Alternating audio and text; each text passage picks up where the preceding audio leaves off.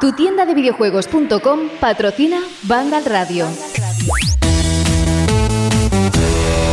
Bienvenidos a Vandal Radio. Hola, ¿qué hay? ¿Cómo estáis? Saludos de José de la Fuente. Os voy a contar un pequeño truco, nada más comenzar, ¿eh? O sea, sí, directamente. Os voy a contar un pequeño truco para que antes de empezar el podcast el equipo de Vandal Radio esté a tope. Pero a tope, ahí, dándolo todo. Se trata de poner unos minutos antes de empezar la sesión, la grabación, canciones que les puedan motivar. Por ejemplo, un Perales con un velero llamado Libertad.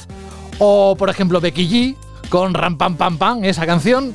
Bueno, en fin, que ese es el truco. Lo que pasa es que a veces, ni más ni menos que Sara Brondo pide auxilio dentro del WhatsApp del grupo diciendo, por favor, que se ha vuelto loco José. Sara Brondo, muy buenas.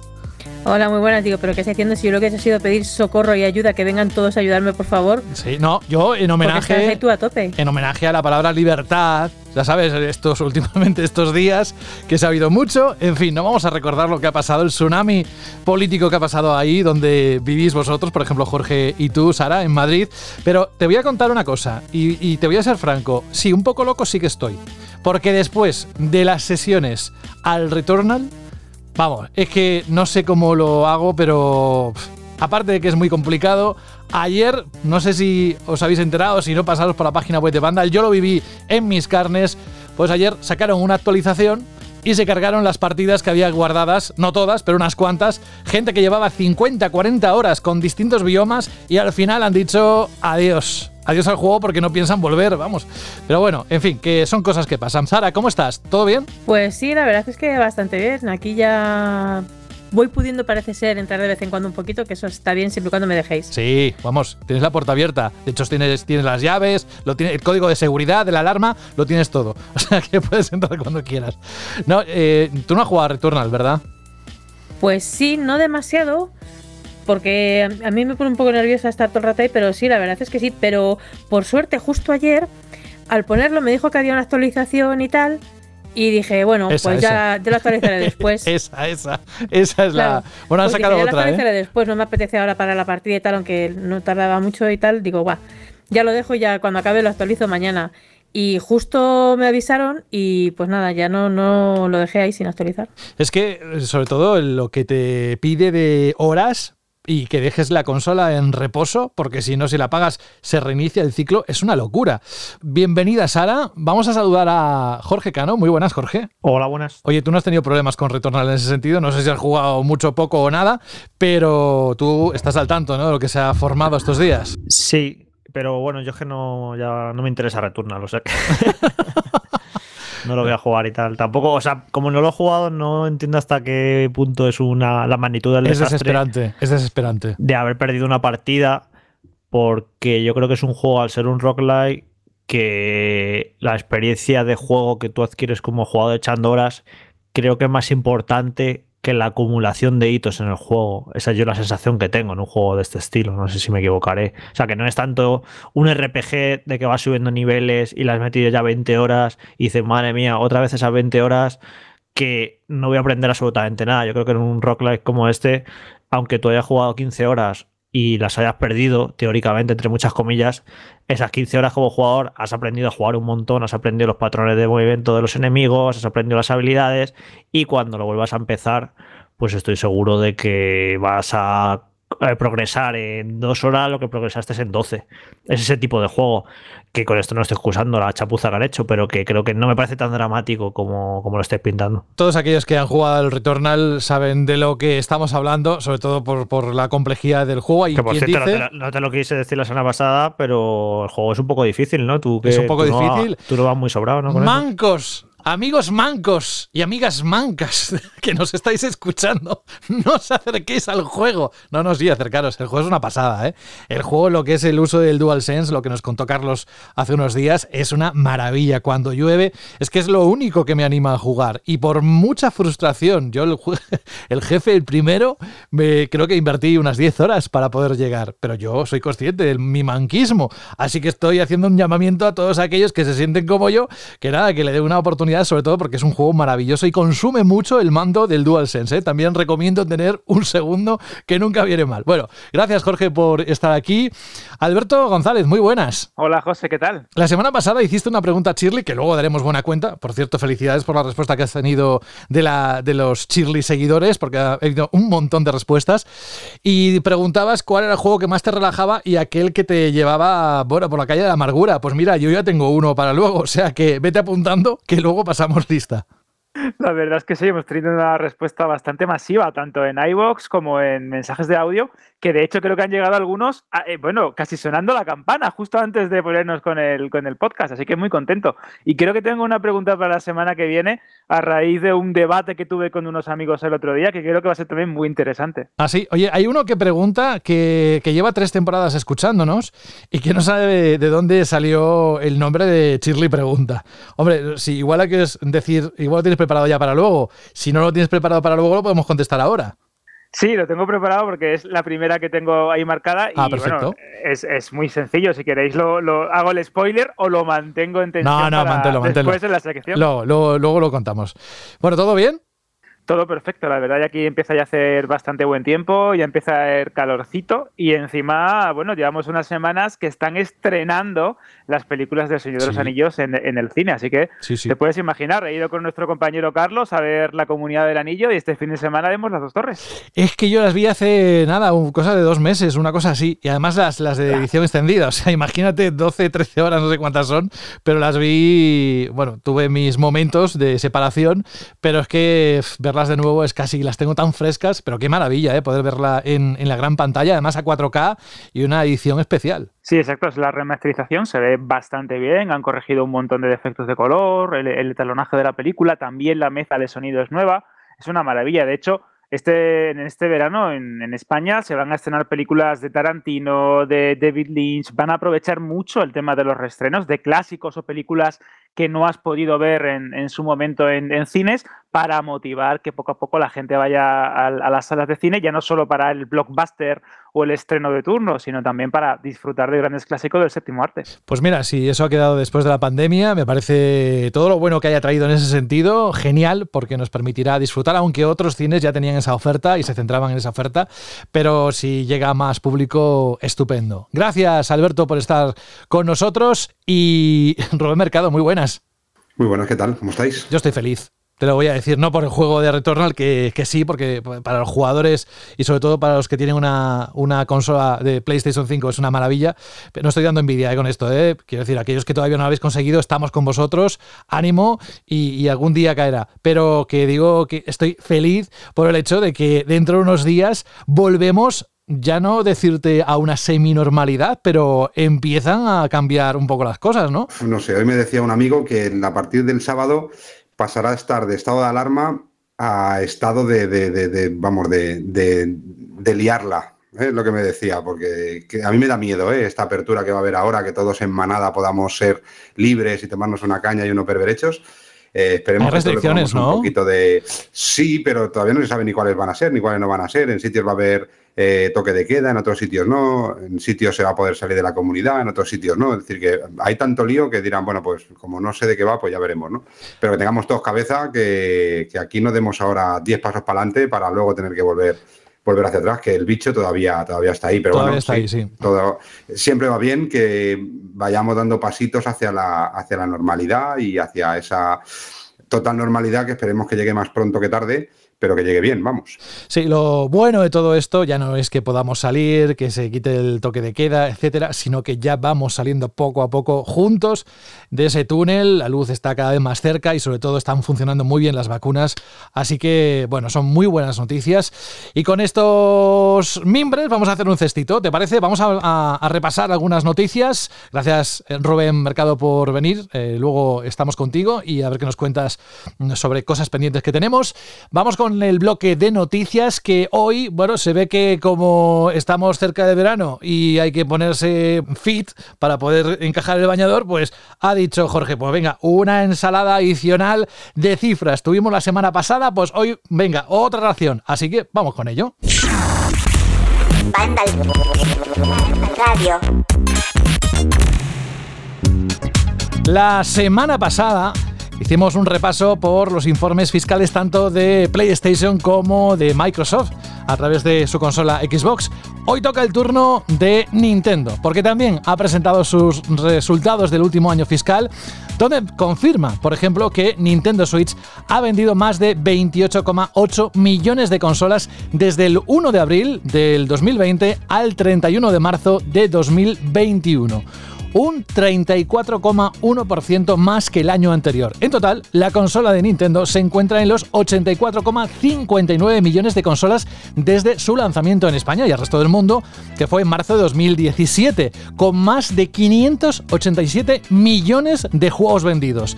La compañía espera vender otros 26,5 millones de consolas en el año fiscal que termina dentro de unos cuantos meses, es decir, el 31 de marzo de 2022, algo que se interpreta como una estabilización en ventas. De esta manera, Switch ya ha superado a Game Boy Advance que vendió a lo largo de su vida 81,51 millones y se coloca como la novena consola más vendida de la historia y a puntito de superar a Xbox 360. Como podéis comprobar, os invitamos a leer el reportaje dentro de la página web de Vandal titulado Las 20 consolas más vendidas de la historia.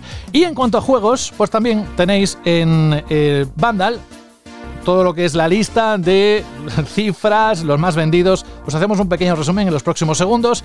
La compañía, eh, a través de este informe, ha actualizado esas ventas de juegos. Animal Crossing New Horizons alcanza los 20,85 millones de copias vendidas en el último año.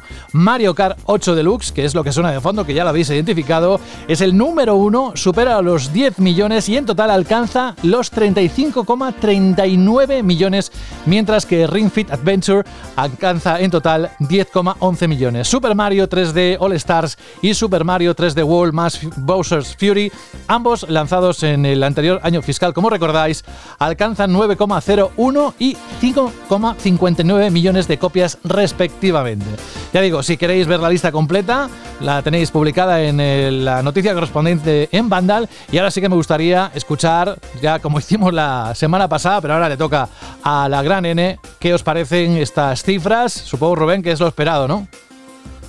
Pues sí, la verdad es que eh, hemos ido viendo sobre todo las cifras del mercado español, ¿no? Donde hemos visto que Nintendo Switch lleva pues dos años eh, casi casi liderando el top de ventas de consolas en España y esto extrapolado al resto del mundo, pues os podéis imaginar, ¿no? Pensar que Europa es un 26 y algo por ciento de la facturación de Nintendo, un 40 y pico por ciento en Estados Unidos, un 22 por ciento es Japón y después hay una parte ahí que es el resto, pues que será más bien Emiratos Árabes eh, y otros territorios que cada vez van creciendo más eh, y está claro y deja muy claro que tanto en consolas como en, como en software estamos viviendo seguramente uno de los mejores años de Nintendo, ¿no? Superando eh, récords de venta de consolas, con unas cifras de venta de juegos que son mareantes. viendo, si, si, Mario Kart es un juego que está batiendo todo tipo de récords, vemos que, Animal Crossing eh, posiblemente va a conseguir batir a Mario Kart. es decir, que estamos yo creo que en uno de los momentos de los últimos 10, 20 años más dulces de la compañía, de la compañía japonesa. ¿no? Ya vimos en España que en 2019 vendió 457.000 máquinas, en 2020, 2020 vendió 519.000 máquinas y en 2021, hasta la semana 13, que es más o menos la semana que llevamos contabilizada, eh, lleva alrededor de 76.000 máquinas, ¿no? donde en el mismo tiempo, en las mismas semanas del 2020, que fue un año en el que el primer trimestre, cuatrimestre del año fue muy potente para la venta de consolas por la situación de cierre que teníamos y de confinamiento, que fue una época donde eh, se vendieron muchas más consolas, había vendido 82.100 unidades, con lo que estamos viendo que este 2021 lleva la, misma tendencia que 2020, incluso dependiendo de la estrategia que tenga Nintendo, con algún gran título eh, o con, con, cualquier otro movimiento que haga, pues puede colocarse otra vez en esas más de medio millón de máquinas en el mercado español, con lo que, bueno, eran previsibles, siempre da gusto ver que realmente esas cifras eh, son reales y ver el global pues es súper interesante y sobre todo lo que a mí me da mucha eh, tranquilidad es como siempre digo, las cosas buenas para el, para el mercado, para el, el, mundo en el que vivimos, ¿no? Que no haya un, monopolio por una única máquina, sino que, este, que en este momento podamos vivir con dos grandes compañías que se pelean por ser los números uno del mercado, es bueno para todos, por competencia, por calidad de juegos, por calidad de servicios. Eh, es decir, que esperemos que estas cifras pues continúen y que Nintendo pues siga manteniéndose en esa situación en la que está a nivel mundial. Yo suelo comentar que, bueno, como Nintendo suele dar resultados cada trimestre, siempre los comentamos aquí en el programa, sobre todo en los últimos años con el tema de Switch, porque son bastante espectaculares las cifras en todos los sentidos. Yo, como siempre, a mí me alucinan las ventas de los juegos, que es algo increíble que Animal Crossing haya vendido en un año 32 millones de copias. Es que yo creo que desde GTA V, y estamos hablando ya de unos añitos, no ha habido ningún juego que en su primer año haya vendido tanto. Es una auténtica salvajada. Me alucina. Es una saga que fue el primer juego, una cosa japonesa muy rara y poco a poco, poco a poco, con cada nueva entrega va ganando más popularidad, va ganando más popularidad hasta reventar con esta entrega de Switch y convertirse pues ahora mismo en una de las sagas del mundo de los videojuegos que más han vendido de todos los tiempos. Es que es alucinante lo de los 32 millones de Animal Crossing. Lo de Mario Kart 8 Deluxe, bueno, pues es, que es igual, es que son 35 millones. Es una auténtica pasada. Solo en el último año ha vendido 10 millones de copias, que parece alucinante. Y nada, y eso, que, es espectacular ya no las consolas que vende Nintendo, que genial y que lleva un ritmo, yo creo que, no sé si es parecido, un poco más rápido al de PlayStation 4 en su momento, pero sobre todo la venta de juegos, es que es alucinante. Por ejemplo, voy a decir esto para que un poco la magnitud, ¿no? Eh, Super Mario 3D All Stars, ese recopilatorio tan polémico porque metieron tres juegos antiguos de Mario sin hacerle apenas cambios, como decía la gente, han metido tres ROMs y nos cobran 60 euros y, ¿sabes? Y como que no se le han nada. Pues ha, vendido 9 millones de copias. Eh, para que eh, ponerlo en comparación, porque he visto la cifra hoy en una noticia y me parece interesante, ¿no? Para que os hagáis una idea. Ghost of Tsushima uno de los grandes lanzamientos de PlayStation el año pasado, un juego que han estado como 5 años en desarrollo, que fácilmente habrá costado su desarrollo pues 150 millones de dólares, pues ha vendido 6 millones de copias.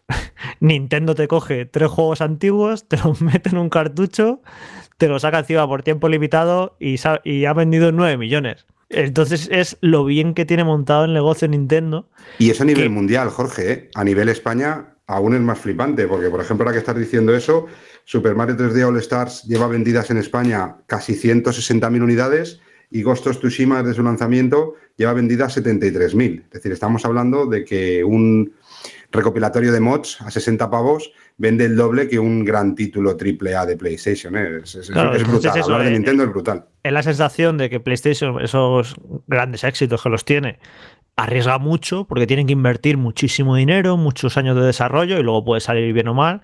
Pero Nintendo eh, se ha labrado una. Esto, claro, esto es un trabajo de muchos años y que te habría que hacer un extenso análisis y debate de por qué ocurre esto. Pero Nintendo con poquito y juegos que aparentemente no tienen grandes presupuestos, pero te saca estos juegos y venden una auténtica animalada. Porque, por ejemplo, también el Super Mario 3D World, que no deja de ser el juego de, Wii U, que le han metido una, expansión y ha vendido ya 6 millones. Y salió en febrero, fue, ¿no? Y pues lleva ya 6 millones. Cuando acabe el año fiscal, pues Super Mario 3D World habrá superado ampliamente los 10, 12 millones y si no más. O sea, es que es una auténtica pasada cómo rentabiliza Nintendo sus propios juegos y sus propios desarrollos. Es una, auténtica pasada.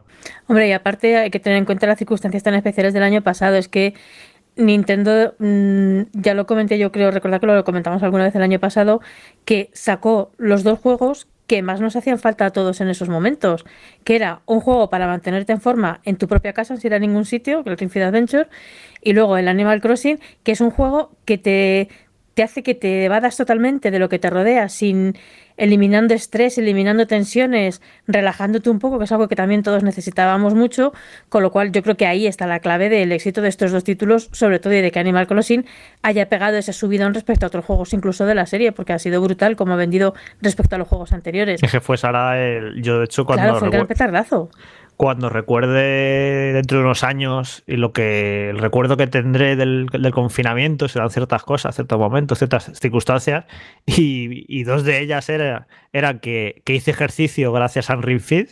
Claro, sí, sí.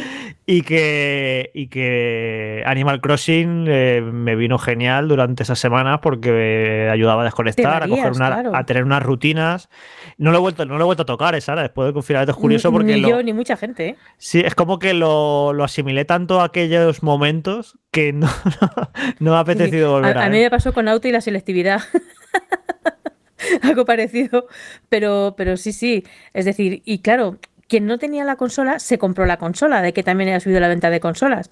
Y ya que te compras la consola y has hecho ya mucho ejercicio, has acabado hasta las narices del pueblecito del Animal Crossing, pues te compras más juegos. Yo creo que ahí también está la explicación de por qué ha vendido mucho más este año pasado. Y es que de hecho estamos hablando de juegos de Nintendo, que son importantes, pero es que de los juegos más vendidos también hay un buen porcentaje de otras editoras, unos 14 de los veintitantos o los treinta y tantos juegos que se han publicado entre el 1 de abril de 2020 y el 31 de marzo del 2021, ¿no? Es decir, que también la consola motiva a que otros títulos y otros juegos de otros géneros, de otros desarrolladoras y otros editores vendan muchísimo. Es decir, hemos remarcado aquí en el podcast cientos de veces el ecosistema tan saludable que tiene Nintendo en relación al software.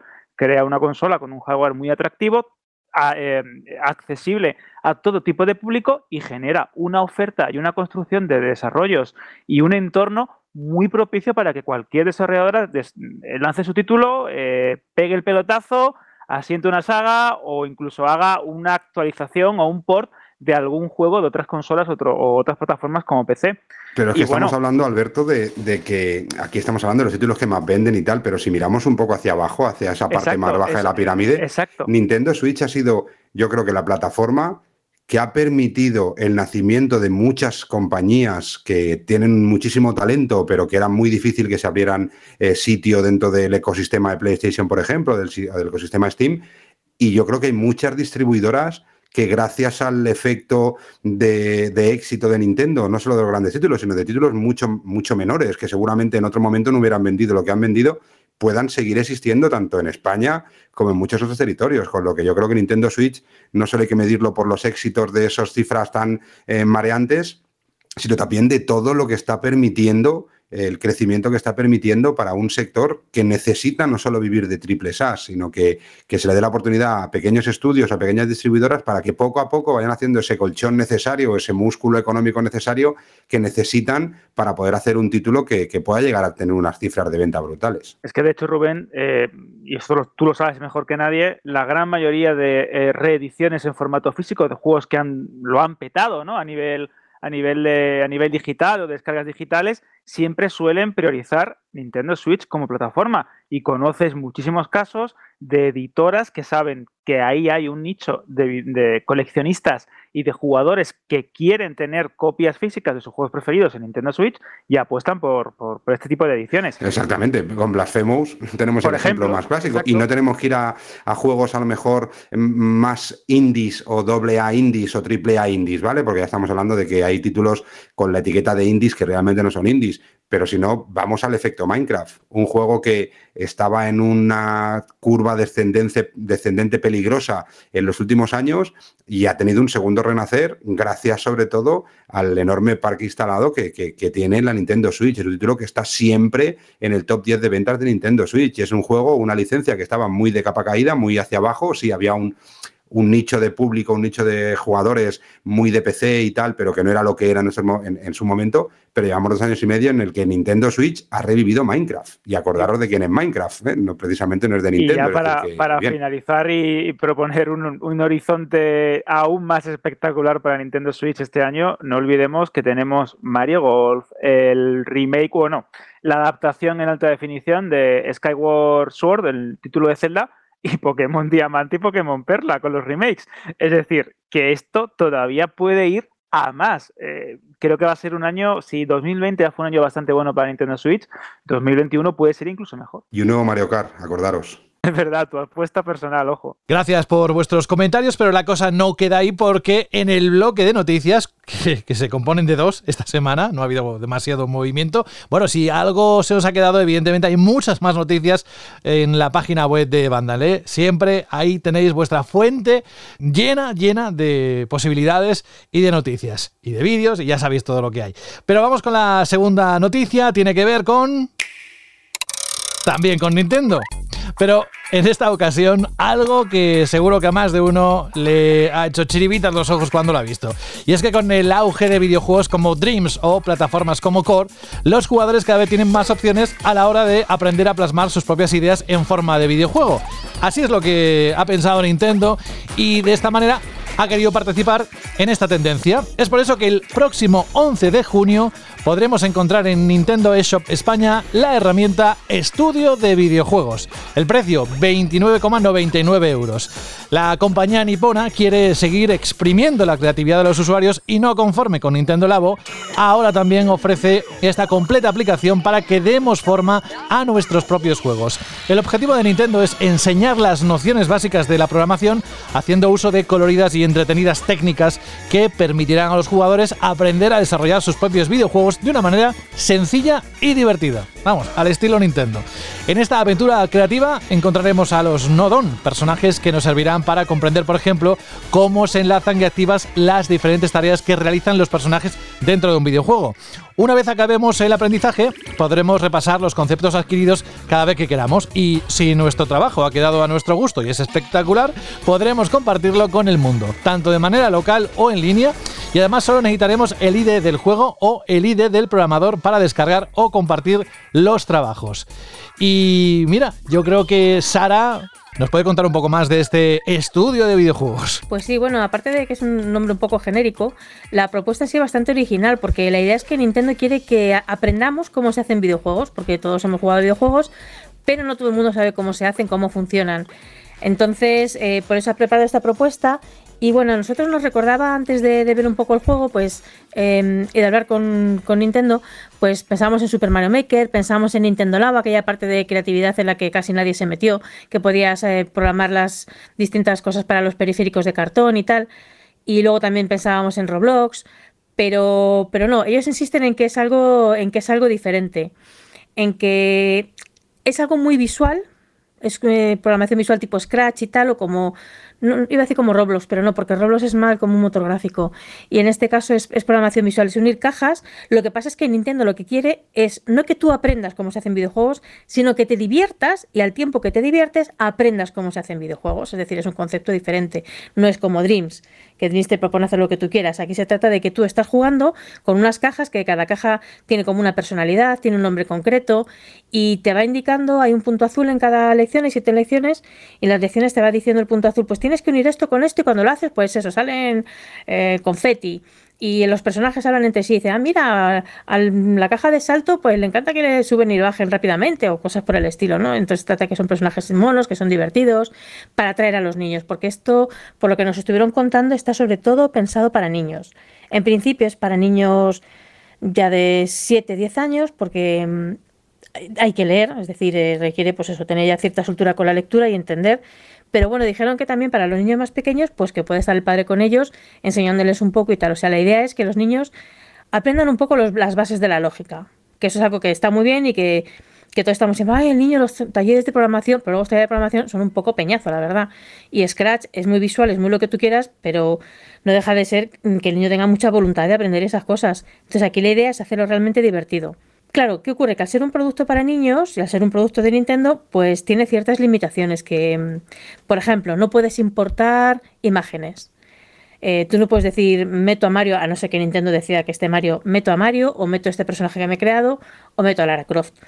Eh, tienes, hay una caja, un nodon, que es eh, para crear texturas entonces ellos tienen como personajes base y tú puedes ponerle a ese personaje ciertas texturas. Esta parte a mí me gusta porque, visto lo que hace la gente en juegos como Animal Crossing y demás, pues yo creo que vamos a ver cosas bastante chulas aquí. Lo que pasa es que es otro de las cuestiones que tiene este, de los problemas que está planteando la gente que tiene el juego, es que no va a haber, como había en Little Big Planet, por ejemplo, que tú subías tus niveles, o como en Mario Maker, tú subías tus niveles y la gente podía entrar en una categoría o podía ir navegando por ahí a ver qué juegos había los que le gustaban se los descargaban. No. Aquí, claro, como Nintendo lo que quiere es que sean los propios chavales los que hagan sus juegos y los compartan, está pensado primero para que lo compartas con tus amigos. Es decir, te lleves tu Switch al colegio al parque donde sea y que localmente se las pases tus niveles que hayas hecho a otros compañeros. Y si lo haces online, tú los envías al servidor y recibes una ID tuya como desarrollador y luego cada juego recibe una ID.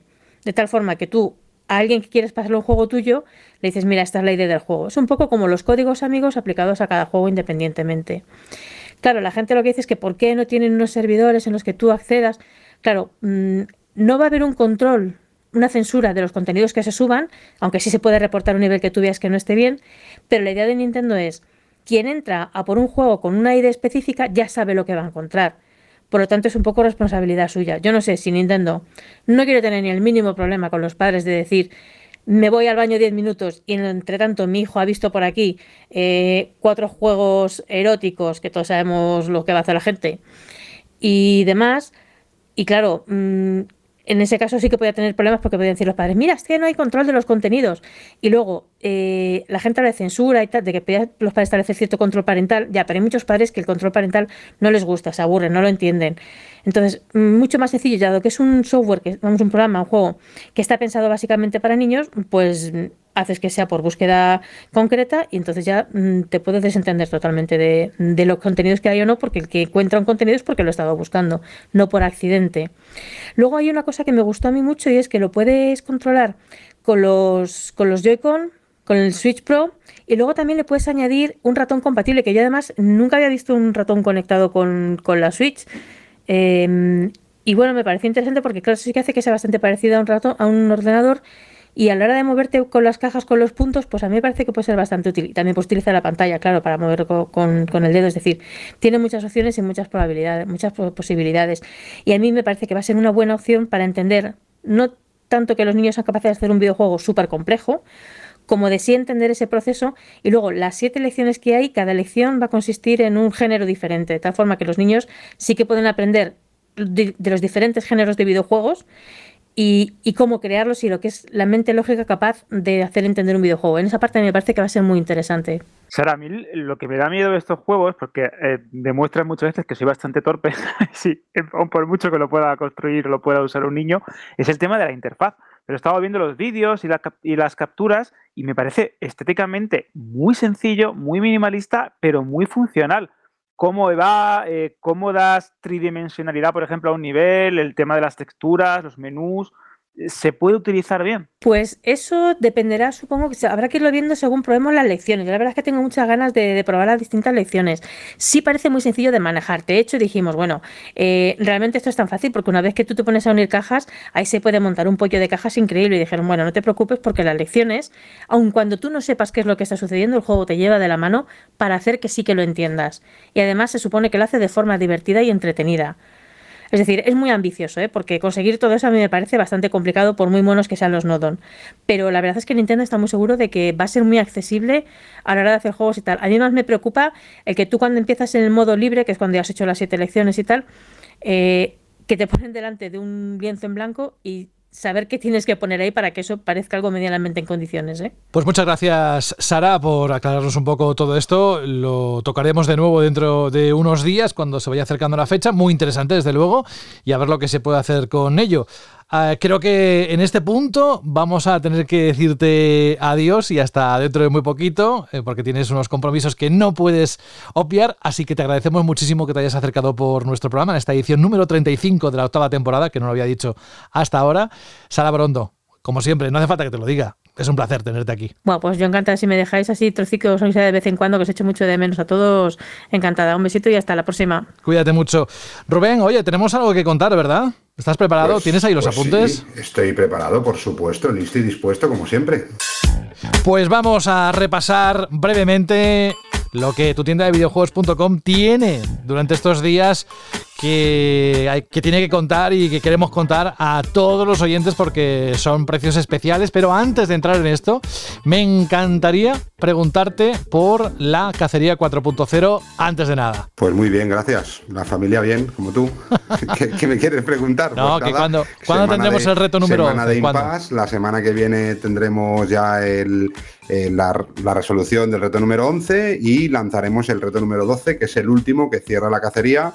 Eh, y daremos ya por finalizada pues los últimos retos de esta cacería 4.0. ¿Ves qué fácil era? Entonces, mi, mi, mi, mi, siempre con problemas.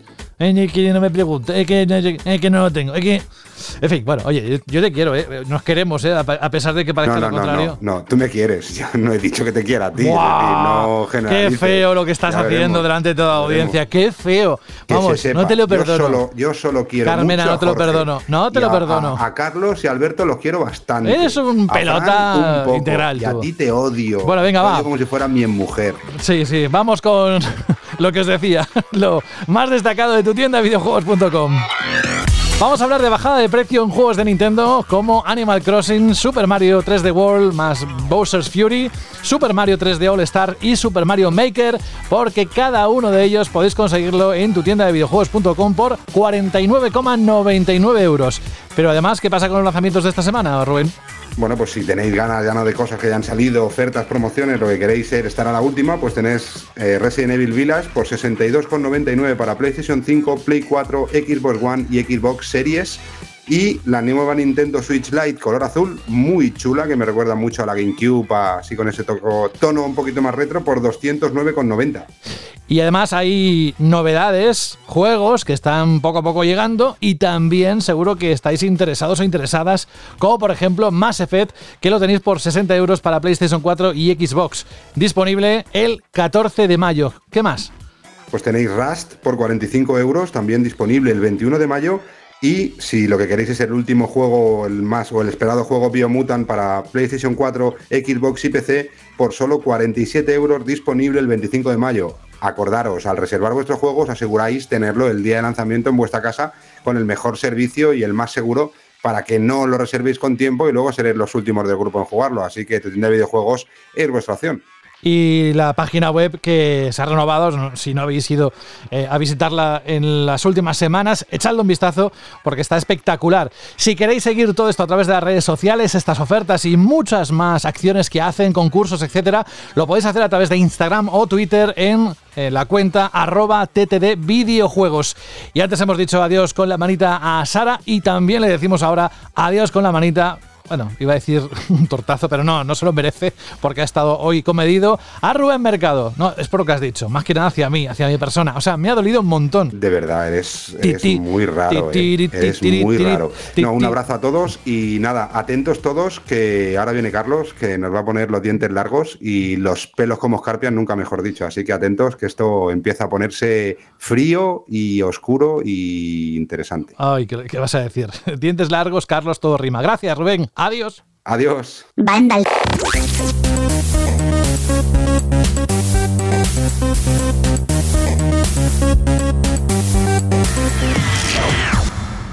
Qué jingle más raro. Carlos Leiva, muy buenas. Buenas a todos, ¿cómo estamos? ¿Has pasado miedo? ¿Has disfrutado el, el último juego de Resident Evil? Sí, la verdad es que es un juego. Quizá no ha estado a las altísimas expectativas que quizá tenían él, Claro. pero es, es un juego muy disfrutable y vamos, yo creo que, que va a gustar y la gente se lo va a pasar bien con él. Pues vamos con ello. Resident Evil 8 Village. Sabéis que es un juego que se pone a la venta esta misma semana. Cuando estéis escuchando este programa, ya estará a la venta. Es la octava entrega de la saga, conocidísima saga de Survival Horror de Capcom, que a lo largo de los años nos ha llevado a luchar contra zombies, mutantes y otros seres sobrenaturales. Es un título que el mismo Carlos ha estado unos cuantos días disfrutando, jugando. El análisis lo tenéis en la página web, hay videoanálisis, lo tenéis todo, pero también aquí el hueco que Carlos siempre tiene disponible para él, para contarnos qué le ha parecido en su propia voz este, este juego. ¿Qué destacarías? Yo en el análisis la verdad es que me ha dado muchísimas ganas, Carlos, de jugarlo. Tiene todos los ingredientes que a mí me interesan en un juego de estas características. Pues a ver, lo primero es dejar claros ciertos puntos para que la gente se pueda hacer una idea más o menos aproximada de qué es lo que se va a encontrar. Porque quizá muchos piensen que va a ser lo que realmente no es el juego. Y esto, con esto que quiero decir, si pensáis que esto va a ser un Resident Evil 7-2, por decirlo así, que va a continuar la estela de ese juego porque dentro de lo que cabe es una secuela argumental. El juego continúa la historia de Ethan Winters, que es el protagonista del 7, y eh, solo que ahora, pues, mm, llega a una aldea perdida de montaña y en la que tiene que buscar y rescatar a su hija. Pues evidentemente en la aldea pasan muchas cosas y hay muchos monstruos y, y hay que sobrevivir como se pueda. La cosa está en que el juego se inspira más en el 4 que en el 7. Y no me refiero únicamente a nivel de, claro, se desarrolla en un pueblo de montañas y como entornos un poquito más abiertos, más rural. Eh, no, es también en el propio diseño de juego. ¿Con esto qué quiero decir? Que el juego es muy lineal, ¿vale? O sea, eh, el camino siempre está marcado. Únicamente vas a tener siempre una única puerta por la que vas a poder ir. El diseño de niveles es bastante pasillero no, o sea, no, no, da pie a perderse. Y si hay un desvío, es el típico desvío tonto de, uy, giro a la izquierda, a la derecha, me encuentro una sala donde a lo mejor hay algo, cojo esas cosas y vuelvo y sigo por el camino principal. Ya digo, es un juego que es prácticamente imposible perderse. Y, y claro, aquí quizás donde pueda estar el punto de más choque con lo que, lo, con lo que pueden ser las expectativas de los fans. Si esperáis que, por ejemplo, el, el famoso castillo que tanto se ha promocionado de Lady Dimitrescu si esperabais que ese castillo fuese un equivalente pues a la mansión del Resident Evil 1, a la comisaría de Resident Evil 2, así de tener como un escenario más o menos laberíntico y complejo por el que te tienes que mover, buscando llaves, llevándolas de un sitio para llevando objetos de un sitio a otro, comiéndote un poco el tarro, memorizando dónde está cada cosa. No, no hay nada así. O sea, el juego es mm, va muy al grano y va de te voy llevando de la manita, van pasando cosas y yo te voy entreteniendo mucho durante ese viaje. Ahora bien, si bien se ha encargado gran parte de lo que es la exploración, que tampoco quiero, decir con esto que haya desaparecido por completo, pero sí que es muy anecdótica, es muy, muy, muy anecdótica y prácticamente se resume en el que hay un pueblo central, o sea, el pueblo que he comentado, eh, hay una zona central que es muy pequeñita, es un área muy, muy, muy, pequeñita y ahí de vez en eh, es por donde vas pasando y esa área central conecta con las diferentes partes principales que, tiene el juego. Las diferentes regiones donde van a pasar. donde va a pasar realmente todo lo importante. Y cada vez que vas pasando por esa zona, que ya digo, a lo mejor para ir de la región 1 a la región 2, pasas por el pueblo, pues que te digo yo, eh, no, no, tardas ni dos minutos en llegar de un lado a otro. Y ahí pues sí que puedes ir a algunas casas, mirar dentro y coger algunos cofrecillos y cositas, resolver algún puzzle opcional muy tonto que hay por ahí. Pero no, ya os digo, no esperéis nada como los primeros Resident Evil. Entonces, ¿qué ha hecho Capcom para que el juego, a pesar de esto, siga siendo muy divertido, muy entretenido y sea un buen juego? ¿Cómo han conseguido que sea un buen juego? Pues básicamente haciendo una aventura hiper variada.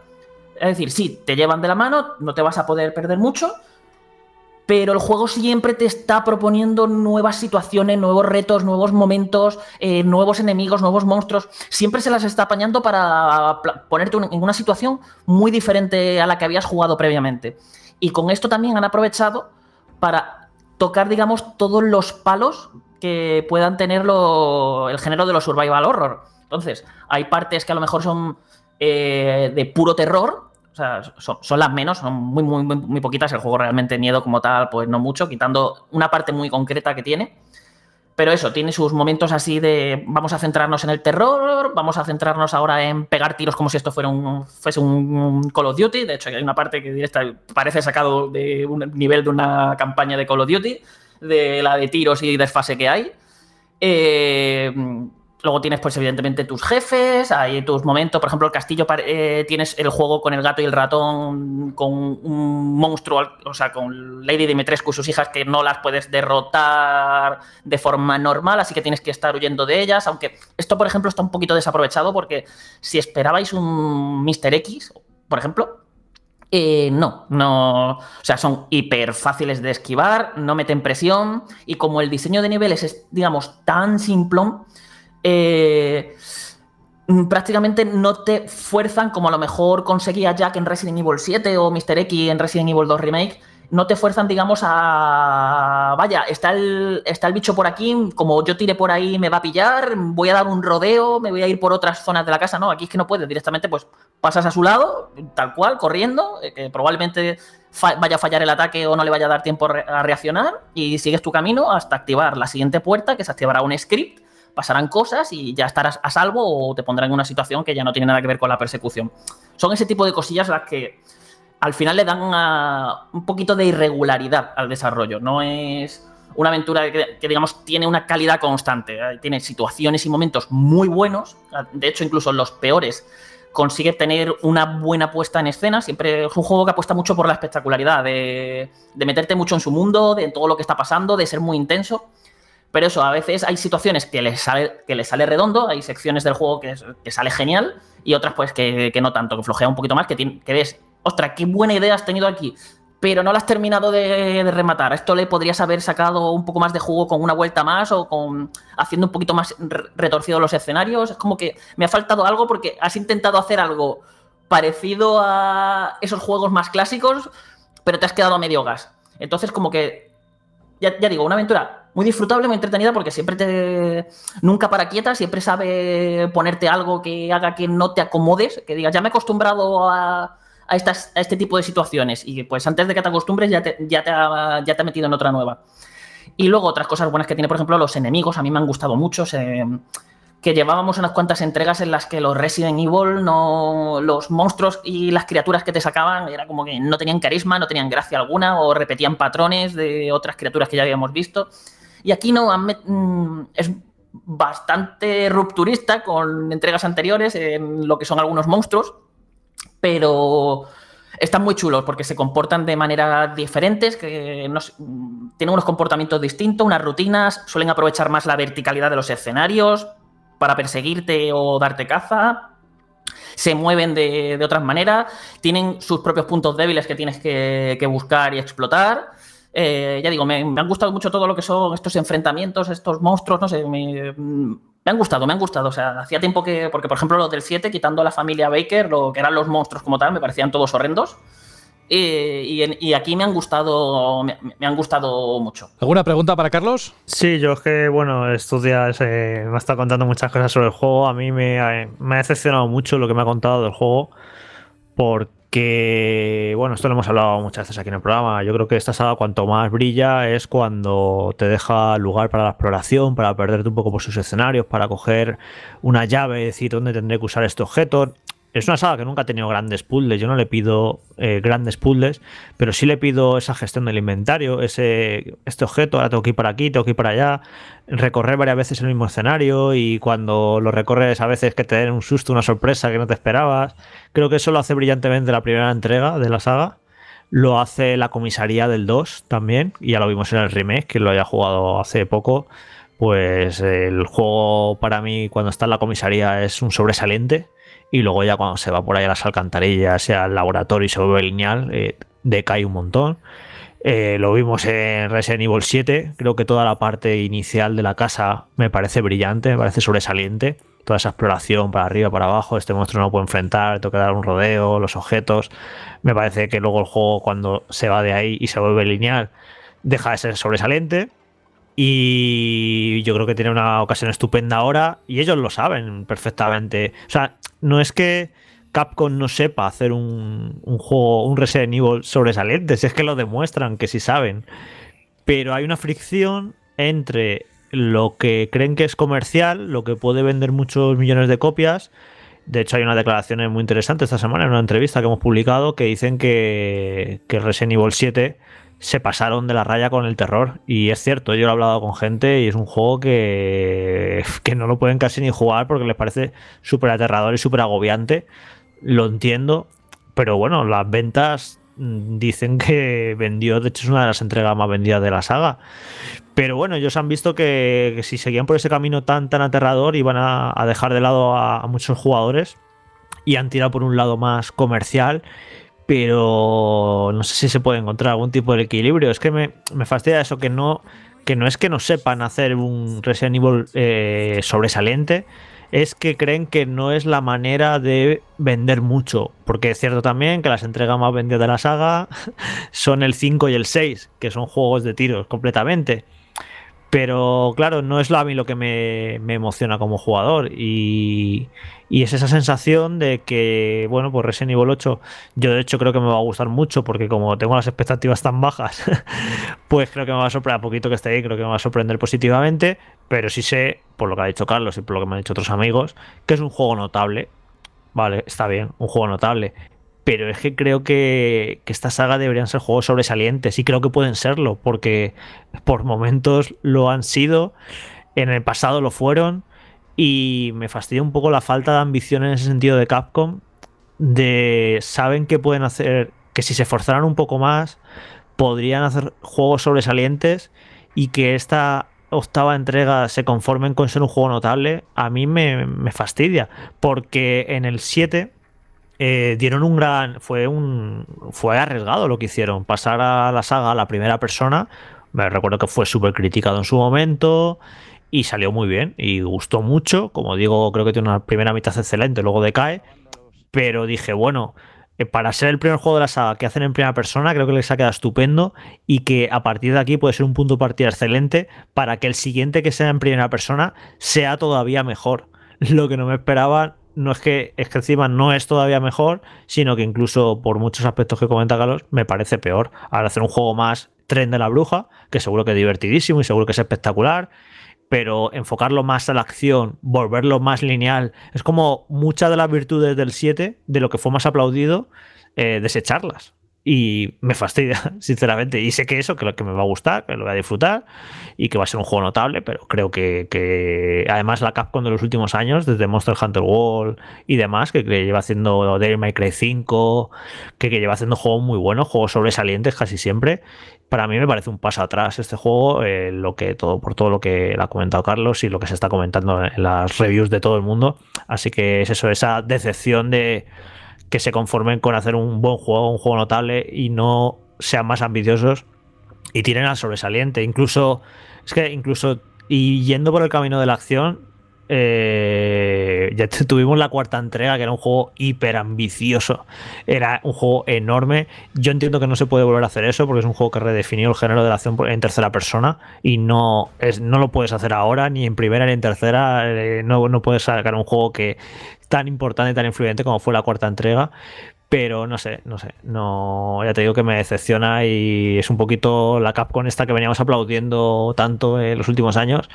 Eh, este juego debería haber sido un puñetazo encima de la mesa. Eh, un juego sobresaliente y no un buen juego simplemente. Pero bueno, no sé qué opina Carlos de toda esta chapa que ha dado. Yo es que aquí eh, creo que el problema al que se enfrenta Capcom es que las, la propia saga eh, se divide ya en, dentro de la saga numerada, ¿vale? Como en dos vertientes muy diferentes. Las de pura acción, que sería 4, 5 y 6. Y luego los demás que... Bueno, en el, el 3 tira un poco para la acción, se queda así un poco... Pero sí, el 3 ya tiraba más para la acción, que lo hemos visto también en el remake, que es pura acción ese juego. Y, y luego los que intentan ser, pues eso, un poquito más ambientales, más de puzzles, más, más clasicorros, más de, más de terror, que es, por ejemplo, 1, 2, 7. Y yo creo que aquí se enfrentan a esa dicotomía de que eh, están los que nos gusta mucho la vertiente de terror, luego, eh, pero claro, luego los que venden, eh, lo que la, gente quiere es pegar tiros. Y, eh, y por eso 4, 5 y 6 eh, vendi- vendieron lo que vendieron, porque son juegos de la gente los cogía, son fáciles de jugar, te pones a pegar tiros, no, no vas a estar ahí con la presión de estar aterrado ni tal, por lo que es más, más accesible para un público mayor. Y yo creo que se encuentran ahí en, eh, en ese punto de, de ostras, que ¿cómo, cómo equilibramos esto para que sea... mm, Tiramos por el terror, tiramos por la acción, es como que la propia Capcom no, mm, no se decide o no sabe terminar de equilibrarlo. Por ejemplo, en, una de las, en la misma entrevista que has mencionado antes, comentaba el director del juego que eh, se han querido inspirar en Resident Evil 2 Remake porque es el ju- juego que ellos consideran que más que mejor ha conseguido el equilibrio entre te- terror y acción de la saga. Ha conseguido equilibrar, digamos, esas dos partes de esas dos vertientes de la serie y las deja ahí súper equilibradas. Lo que pasa que aquí, pues, eh, a la primera mitad sí que intenta más o menos equilibrar, ahí intenta ver un equilibrio, pero luego la segunda mitad, eso es un desfase de tiros por todos lados que, que ya te recuerda que ahí es cuando dices tú, sí, esto está muy, muy, muy, muy inspirado en el 4. Y yo creo que quizá aquí esté el problema de Capcom, de querer contentar a todo el mundo y no tener, o sea, no, no tenerlo del todo claro de qué es exactamente lo que quiere hacer. Y da un poco de rabia por lo que comentas, porque eh, la Capcom de los últimos años parecía que ya tenía las ideas claras. O sea, el propio Resident Evil 7 es toda una, eh, fue toda una declaración de intenciones. De, oye, aquí vamos, queremos renovar la marca, queremos devolver la serie a lo que fueron sus orígenes como juego de terror y, tal. Y es contra. Si lo has hecho, ha salido bien, ha gustado un montón a todo el mundo. De hecho, es un juego que creo que a día de hoy está mucho mejor considerado de lo que en su día estuvo por, por el lanzamiento. No sé, es como que ha dejado Y un re- recuerdo muy bueno. Ha dejado un recuerdo muy bueno. resucitó la saga, se nos ha olvidado, pero en el momento en el que salió el 7, la saga estaba bajo mínimos. O sea, estaba venía del 6 y la resucitó y luego salió Resident Evil 2 Remake y estupendo. Y para mí el 3 también, el remake fue un pasito atrás. Y sí, que yo, y es que ya te digo, en ventas, eh, lo es que lo miré ayer. Eh, está el tercero más vendido de la saga con el 7, con 8 millones y pico. Creo que está estupendo. Y no, no acabo de entender por qué no han seguido ese camino. Pero bueno, que luego las ventas dirán si este ha sido un pepinazo, pues nada, pues venga, otra vez más tiros. Es que es eso. La saga eh, descarriló por enfocarla hacia la acción. eh, rectificaron y están volviendo otra vez a caer en eso. En vez de ahora en tercera, pues ahora pegar tiros en primera. Pero es que yo no quiero un shooter en Resident Evil, porque shooters hay muchísimos y mejores. Que quieren convertir la saga en un shooter en primera persona de matando bichos terroríficos, pues bueno, no sé, querrán hacer eso. Y nada, luego, pues eso, a ver qué tal funciona, a ver lo encantada que está la gente. Si es que a lo mejor, claro, el problema es que somos viejos. Es que somos aquí cuatro viejos gritando las nubes, quejándonos de que nos gustaría la exploración, nos gustaría los puzzles, bla, bla, bla, el survival horror. Pero es que a lo mejor es eso, en un mercado tan global y tan amplio como es el de, el de los videojuegos, es que somos una minoría, a lo mejor los que queremos un juego tan terrorífico y tan agobiante. Y pues Capcom, yo que sé, hará sus estudios de mercado y lo tendrá mucho más claro hacia dónde, hacia dónde quiere tirar. Pero sí que es cierto que yo creo que cuando intentas contentar a demasiada gente, muchas veces es cuando no, no consigues contentar a nadie. Si quieres abarcar tanto, que no quiero contentar a los viejos fans de la serie quiero a los que les gusta la acción, quiero no sé qué. Al final, si quieres abarcar mucho, el que mucho abarca poco aprieta, ¿no? Que se suele decir. Pues eh, eso es lo que le pasa a muchos productos. Yo creo que es mejor enfocarse en algo y hacerlo bien. Y creo que el 7 lo hizo muy, muy, muy bien todo. Así que, bueno, no sé, no. En fin, lo entiendo por un lado porque el enfoque de este juego, pero bueno, no, no lo comparto, la verdad. Pero bueno, que en cualquier caso, lo voy a jugar este fin de semana y, y ya contaré qué me ha parecido. Pero vamos, que independientemente de estas cosas, que es que el juego, ya digo, es disfrutable, es que es muy variado, es muy entretenido. Lo que pasa que, mm, que eso luego lo comparas a lo mejor con lo que ha sido las mejores entregas de la serie.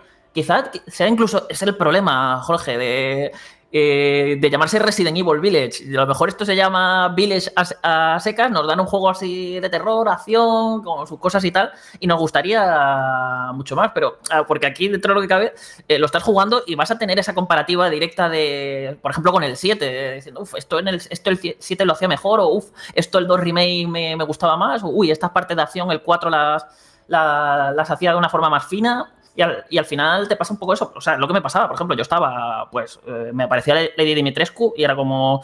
Y era como, uff, es que no le llegas ni a la suela del zapato a Mr. X a la hora de imponerme, de ponerme tensión. O sea, yo el 2 remake, no sé vosotros, pero yo cada vez que me salía Mr. Eh. X, eh, no era miedo, pero sí era de apretar el culo de tensión de, ostra, ¿para dónde tiro? ¿Para dónde me voy? Tengo que dar una vuelta por la comisaría que me está siguiendo. Uy, que me tengo que meter en ese pasillo con los lickers con el bicho este siguiéndome. Esas cosas aquí no están. Y al final le pasa un poco eso de... Eh, te intenta meter que si una parte de terror, que si una parte de aquí que si una parte aquí de persecuciones, pero mm, como, oye, queremos contentaros a todos y homenajear a toda la saga, pero no le... No ha terminado de quedar redondo del todo porque eso, le falta como cierta identidad a la hora de, de decirte, oye, esto es lo que quiero hacer. Y ya cuando se quita la careta, ya te digo, es a partir de la segunda mitad, ahí se quita la careta y sí, sí, esto es un juego de acción. Yo estaba pensando, Carlos dice, no me da miedo Mr. X, eh, perdón, me da mucho miedo Mr. X, Lady Dimitrescu no me da miedo, pero es que es muy guapa, es que es normal que no te dé miedo. Es que yo soy un poco ahí como Tormund mata gigantes de Juego de Tronos. ¿Dónde está la mujerona, no? Bueno, yo mañana voy a recoger el juego, tengo muchísimas ganas de este, de este Resident Evil 8, es de una de mis sagas preferidas lo paso realmente mal, me gusta pasar miedo y creo que muchas veces esa tensión que tiene la saga es única y me gusta disfrutarlo, ¿no? Ese chute de, pasarlo más. Y aprovecharé, también pillaré algunos de los accesorios de FRTech, los grips para el mando, la fundita de Resident Evil, que por cierto tienen licencia oficial y los tenéis mañana en todas las tiendas. Aquí un poco de promoción. Y poco más. Lo que te quería preguntar, Carlos, era eh, por el apartado técnico. Porque a mí la- las demos me dejaron muy buen sabor de boca, me parecieron unos títulos, un título que se veía muy bien, que tenía una gran dirección artística. Y quiero que me digas cómo se ve, que creo que lo has analizado en PlayStation 5, qué uso hace del DualSense y sobre todo un apartado que a José y a mí nos flipa es el sonido. ¿Cómo lo usa y si es bueno o no? Pues a ver, a nivel artístico el juego es una auténtica maravilla, es una pasada. O sea, ahí no, no le puedo poner ni una sola pega. O sea, los escenarios, el- sobre todo en interiores, el juego gana muchísimo, muchísimo cuando estás en interiores respecto a exteriores. Que los exteriores también están muy bien, ¿eh? Eh, Y aparte te dejan algunas panorámicas increíbles. Pero es realmente en interiores cuando el juego brilla de verdad. Y ya digo, está todo cuidadísimo, hay montones de elementos en pantalla, eh, no sé, es increíble, o sea, la, atmósfera que tiene todo, el como a medida que va avanzando el juego y a lo mejor van pasando las horas del día, eh, una, eh, a lo mejor el pueblo se empieza a llenar de niebla, son ese tipo de cosas, no sé, que crean una atmósfera que chapó, o sea, a nivel artístico es que me flipa. A nivel técnico, tiene cosas muy, muy, muy, muy buenas. Por ejemplo, el- lo que son las animaciones faciales. O sea, son de otro planeta. O sea, son, son increíbles las animaciones faciales de los personajes. Hay buenos modelados, sobre todo de los villanos, de los villanos principales. Eh, no tanto quizás de los enemigos. Los enemigos sí que se notan que son más de la generación pasada. Y tiene algunos dejes técnicos por ahí como algunas texturas feuchas, que se le notan bastante las costuras. O, por ejemplo, eh, ¿qué te digo yo? Eh, los escenarios exteriores me ha pasado mucho de que hay como una especie de extraño popping en algunos elementos lejanos, como una roca o algo así. mm, No sé, que- que queda, queda como feo porque eh, es un popping como muy evidente, no, no está nada disimulado. Eh, pero vamos, son pequeños detallitos dentro de un conjunto que eh, lo ves como conjunto y da el pego, y sobre todo la, iluminación, que el sistema de iluminación que tiene, bueno, que, es, que hemos visto ya con el Re Engine, eh, es una maravilla. Y de hecho, aquí juegan muy bien con eso para crear ciertas situaciones que, que son brutales. Eh, rollo estar en unas catacumbas en las que no estás viendo nada, te está iluminando un par de antorchas ahí y con lo bien que se proyecta la luz es que no estás viendo nada, estás viendo eso y lo poquito que estés iluminando tú con la linterna. Y a lo mejor has visto una sombra moverse por ahí, estás intentando apuntar a ver, guiándote por el sonido.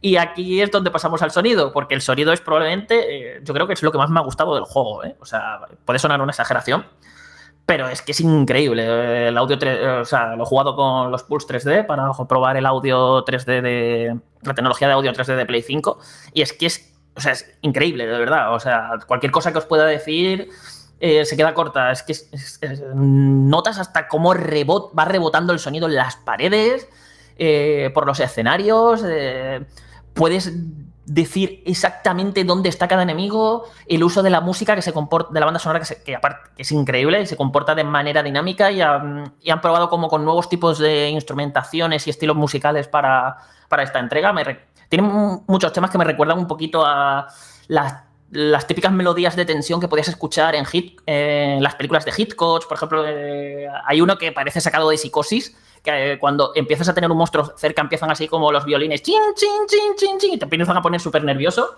Tiene, tiene esas cosas. eh, o sea, increíble todo el sonido. El doblaje, el doblaje está muy bien, el doblaje español, pero para mi gusto no, no llega al nivel del original. O sea, el origi- mm, para mí, por ejemplo, la propia Dimitrescu pierde, pierde muchísimo en español y lo hace muy bien. La actriz que la ha tocado hace un buen papel. Han recuperado la voz original de, todo- de los personajes clásicos, como la propia, de, la propia voz de Ethan, es el mismo actor.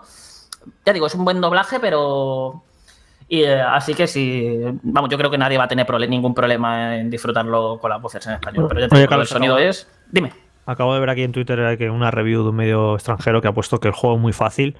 Eh, lo que pasa que, claro, esto diría, pues es mejor empezarlo en difícil, pero por otro lado me han dicho algún amigo que en el tramo final hay algunas situaciones que son muy, muy desesperantes y que en difícil tienen que ser... eh, ¿Se puede cambiar a mitad de la partida o tú qué recomiendas hacer? A ver, yo los Resident Evil los eh, tengo por norma jugarlos primero en normal, que es lo que, que es a lo que me ha acostumbrado a mí la saga, ¿no? Porque mm, a día de hoy juego prácticamente todos los juegos a partir de difícil para arriba, porque para mí el difícil de hoy es el nuevo normal, pero con Resident Evil esta regla no se aplica. Es decir, tú te, te ponías el modo difícil del Resident Evil 7 y yo me tiré una hora de reloj para cargarme a Mía en el primer combate de tutorial que hay contra ella, ¿vale? O sea, eh, de lo difícil que era. Y aquí digo, bueno, pues vamos a, ser prudentes y vamos a ponerlo normal. Y en normal a mí no me han matado ni una sola vez. En todo el juego. He ido bastante sobrado, siempre he tenido por ahí, digamos, ítems curativos de sobra. nunca me han faltado balas para cargarme a todos los enemigos que he querido, incluidos los opcionales. Así que. Considerando que a mí cada vez me cuesta más calcular la dificultad, porque a veces digo, pues este juego más o menos equilibrado, y luego me vienen diciendo que, que- les está costando mucho, y pues no, no me atrevo a decirlo, así que yo diría que al menos la primera partida es normal, porque luego en difícil, que, que el juego me lo he pasado dos veces, me lo he pasado tanto en normal como en difícil y me queda la última dificultad. Lo que pasa que difícil lo jugué ya con el New Game Plus, que el juego es muy rejugable porque tiene cuando te lo pasas te desbloqueas el modo mercenarios, que es un auténtico vicio, que es un modo así puramente arcade de cargarte muchos bichos en poco tiempo y haciendo combos, es un vicio. Eh, el- te desbloqueas un montón de desafíos para hacer durante la partida que le da mucha chicha, rollo a lo mejor cárgate todas las ventanas del castillo de Dimitrescu o eh, cárgate a este jefe en menos de dos minutos, ese tipo de cosas que pues mira, que le dan chicha que te lo juegas pasando una y otra vez para conseguir puntos haciendo esos desafíos y comprarte cosas, desbloquear figuras, eh, galerías, armas con munición infinita, nuevas armas, hay hasta un sable láser, ¿vale? Para desbloquear, o sea, para que nos entendamos. Es un juego muy, muy, muy, muy rejugable y que engancha bastante. Y en ese sentido. Y claro, yo ya la segunda. lo que pasa que de una partida a otra te pasas todo tu inventario, todas tus mejoras de armas, eh, todas las propias mejoras que le has metido al personaje. Entonces, claro, yo para mí difícil fue un paseo porque me lo jugué como me lo jugué. Pero lo que sí que pude ver es que teniendo la salud ampliada por la partida anterior, eh, mi personaje aguantaba tres mordiscos. O sea, es decir, me pillaba un lobo dos veces y ya tenía la pantalla en rojo como, oye, cúrate que el siguiente mordisco palmas. Entonces, pues calculas por ahí más o menos como, como lo queréis. También en difícil se mueven de forma mucho más agre- agresiva los enemigos, eh, corren más, eh, te intentan... No es solamente subir el daño y poco más, o sea, los propios comportamientos de los enemigos son, son mucho más agresivos y van a por ti bastante más a machete.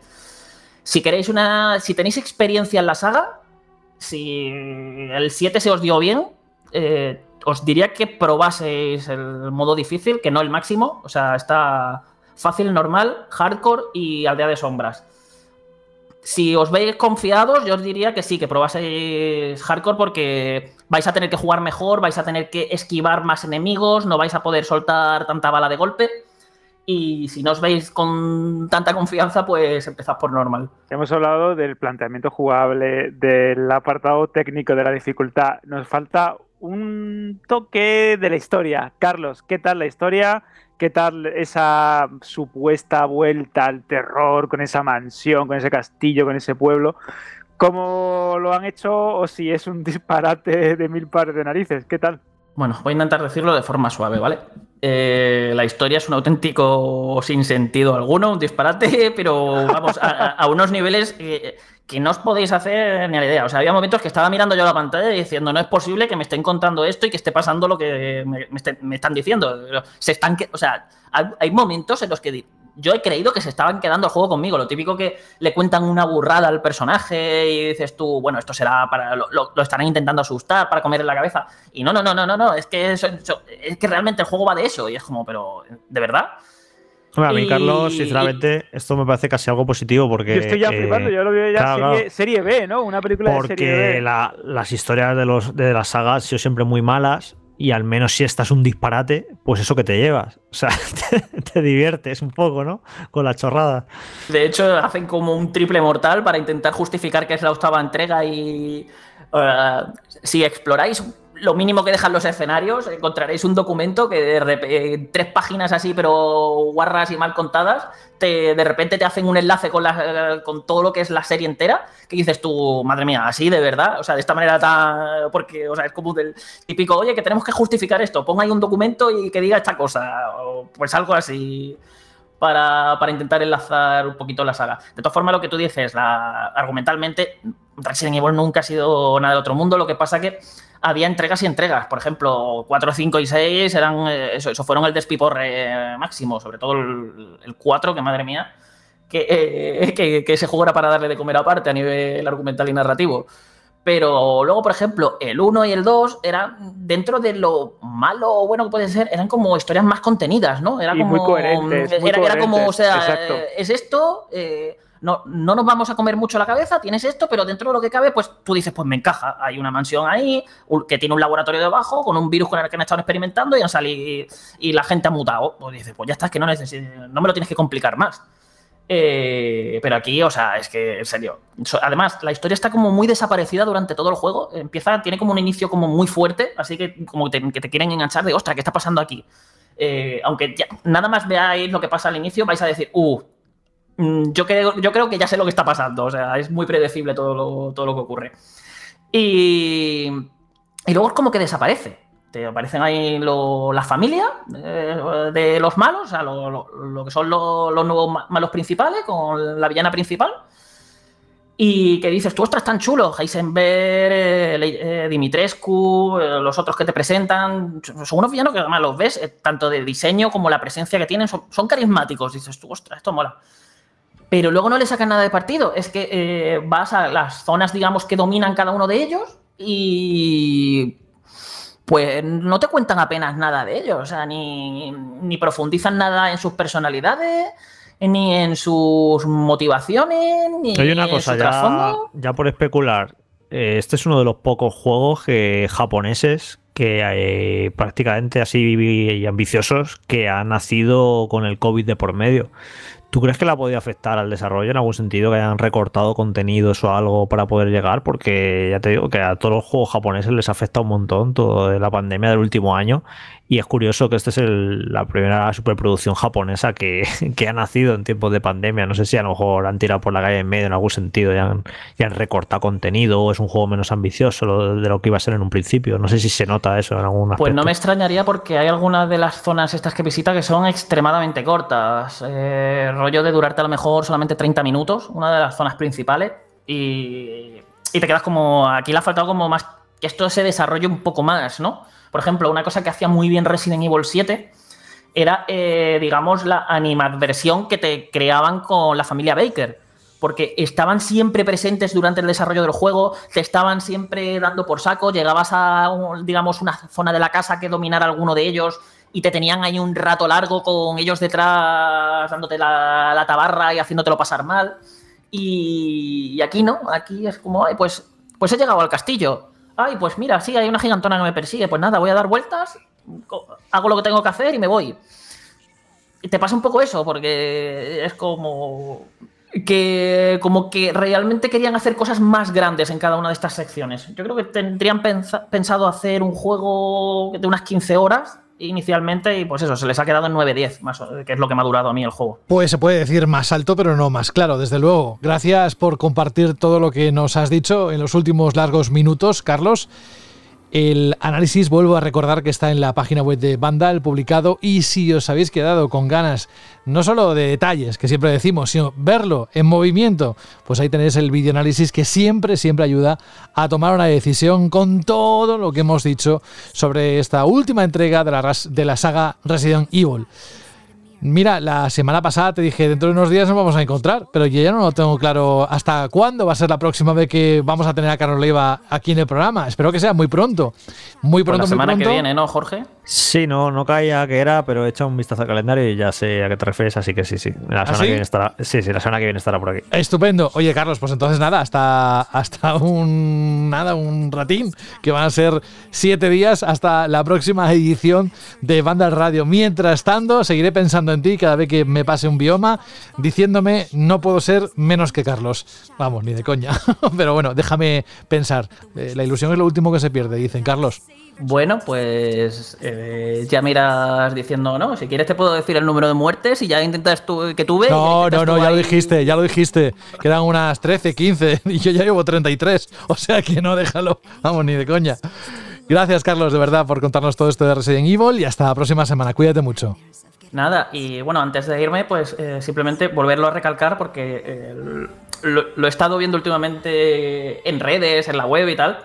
eh, que hayamos mencionado esto, digamos, estas críticas hacia el juego, repito, no quiere decir que sea mal juego ni que no me haya gustado ni nada. O sea, le he dado un 8,2. Es un juego muy, muy, muy disfrutable, muy entretenido. Os lo vais a pasar muy bien con él. Simplemente eso, que, hemos, eh, que a veces mencion- hacer algunas críticas al- a los juegos no significa que no nos gusten, que es algo que a veces parece que a la gente le cuesta un poco entender. Y solo quería dejar eso bien claro. Si, Pues nada, luego, no. si, si luego hacemos un favor a la gente, porque luego lo coges con las expectativas bajas y te, y Claro, te sorprende, y te sorprende exacto, positivamente. Claro, es- sí, a- en ese sentido siempre es mejor, ¿eh? Lo malo es al revés. Que piensen, "Oh, mira lo que pasó con Cyberpunk. Vamos, no hace falta ni contarlo. Bueno, Carlos, hasta dentro de unos días, de verdad. Venga, ahora sí que sí. Hasta luego. Gracias, chao.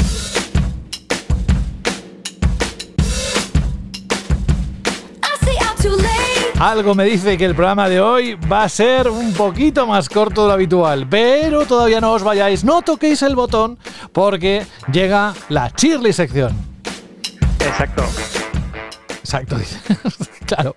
Eh, a ver, cuéntanos, que primero vamos a situarnos. Aunque yo lo dije al principio. Que, ¿Cuál era la pregunta que lanzaste la semana pasada? Fueron dos realmente, ¿no? Bueno, realmente era una y le metimos ahí un DLC, ¿no? Sí, una mi culpa, mi culpa. Una, expa- una expansión. Y era, eh, la pregunta, Shirley, era el juego con el que os quitabais el estrés de encima. Y dijiste, ostras, eso es muy interesante, pero ¿cuál es el que además os añade estrés? El que os pone nervioso, el que os saca de quicio. Y lo cierto, José, es que creo que fuiste la sal a mi plato, le diste ese toque y has mejorado la pregunta porque hemos tenido un montonazo de respuestas, 10 audios, uno de ellos ha llegado ya no solo antes de empezar a grabar el programa, Durante. sino en el momento en el que estábamos haciéndolo, así que creo que hemos tenido una gran acogida con la pregunta de la semana. Pues venga, vamos a darle buena cuenta. Nos ponemos el. iba a decir el delantal, no, ya, lo has- ya lo has cocinado, con lo cual solo tenemos que degustarlo, coger el cuchillo y tenedor y venga, vamos a, vamos a por ello. Bueno, vamos a comenzar con el comentario de Flower David Flores. Me encanta esta, esta repetición del concepto. Que dice: Para Fran, hoy no está Fran, pero atentos al chiste. ¿eh? Ojo, ojo. ¿Cuántos son 3 por 1? Es 3. Bueno, bueno, bueno. Esto ya. Buah, mm, festival del humor. Guau, guau. Esto, esto, Fran, yo me lo imagino ahí tomando su notita en el mall esquine para que sepa que este es uno de los chistes que tiene que soltar en cualquier reunión. Ahora que vamos a poder otra vez reunirnos tranquilamente. Y prosigo con el Oye, comentario si quieres ponemos un disclaimer rollo las opiniones vertidas por los oyentes no, no significan la propia opinión del programa.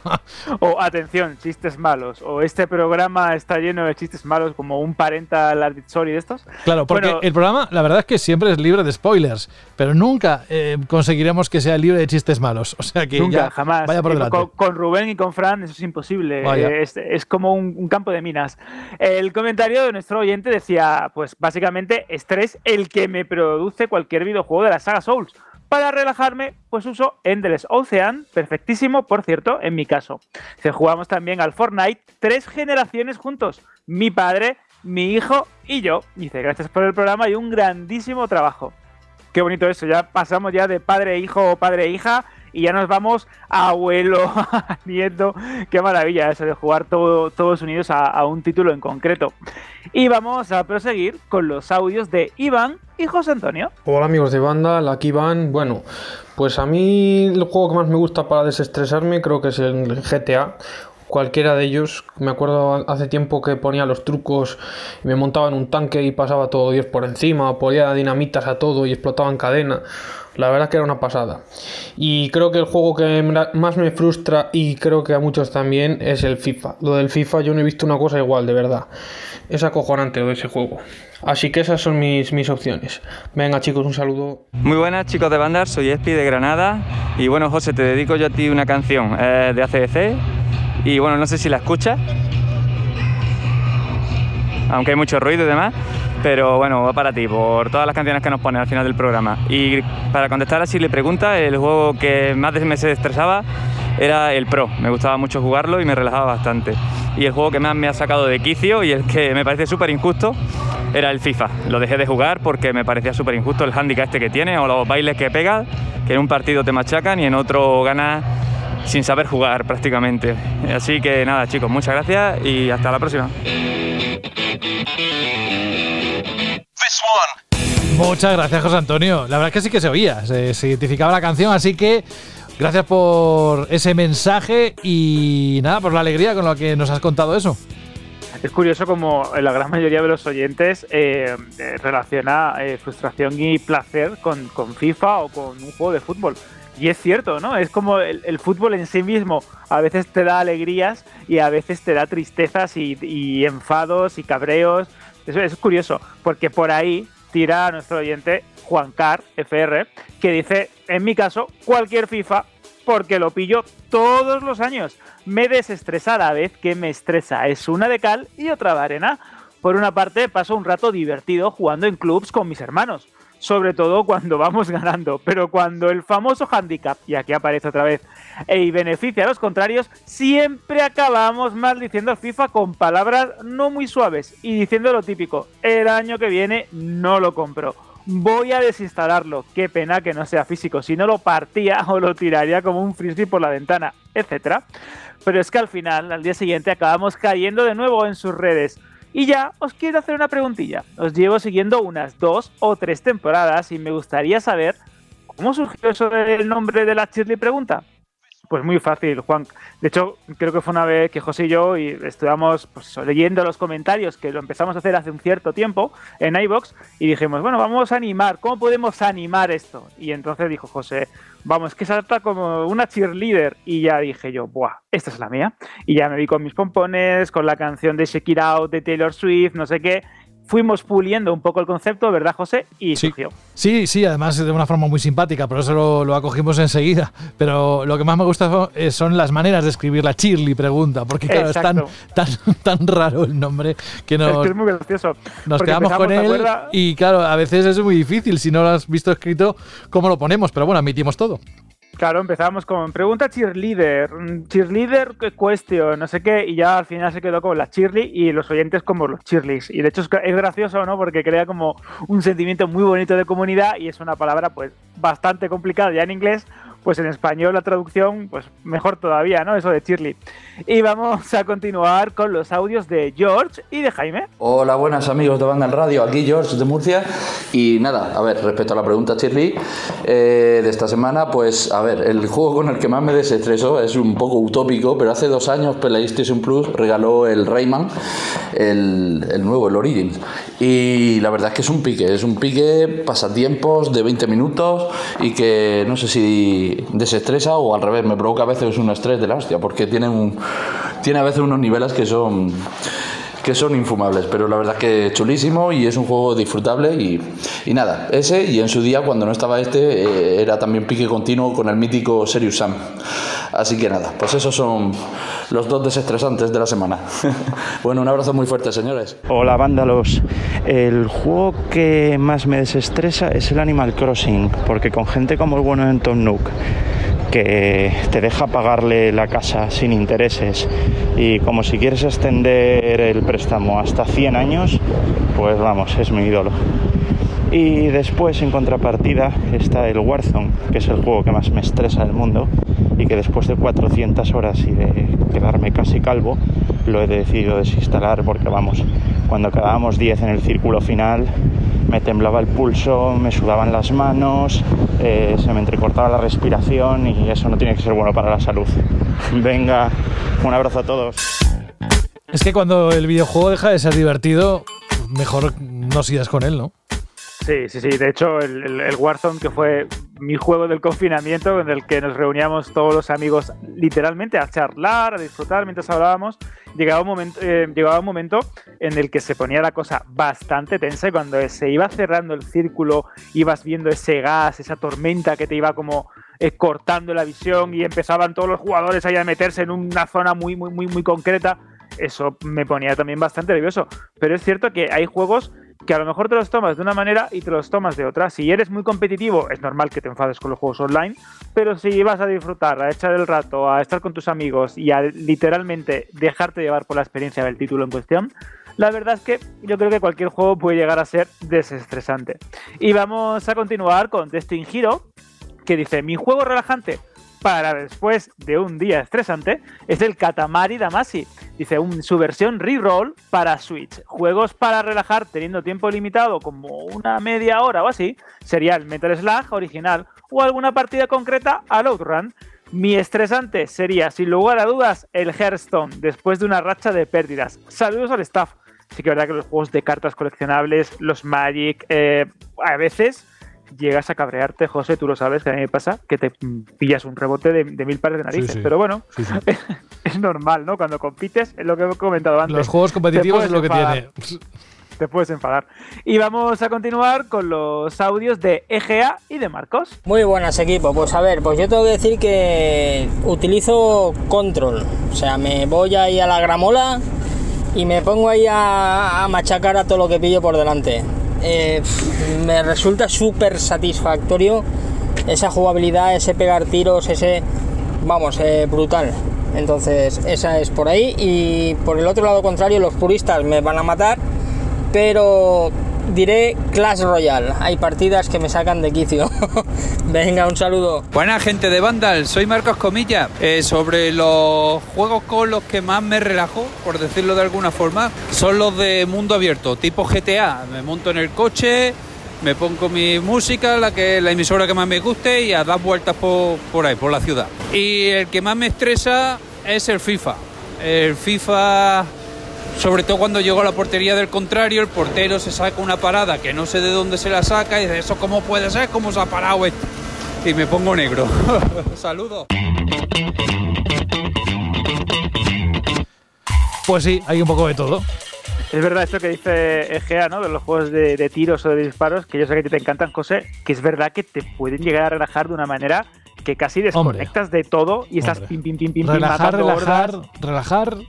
Yo me iba con el primer Gears of War, me iba a la cama temblando. O sea, con, con un subidón de adrenalina que no me conseguía dormir en una hora y pico. Y además lo sabía, y, pero es que, vamos, era un vicio total.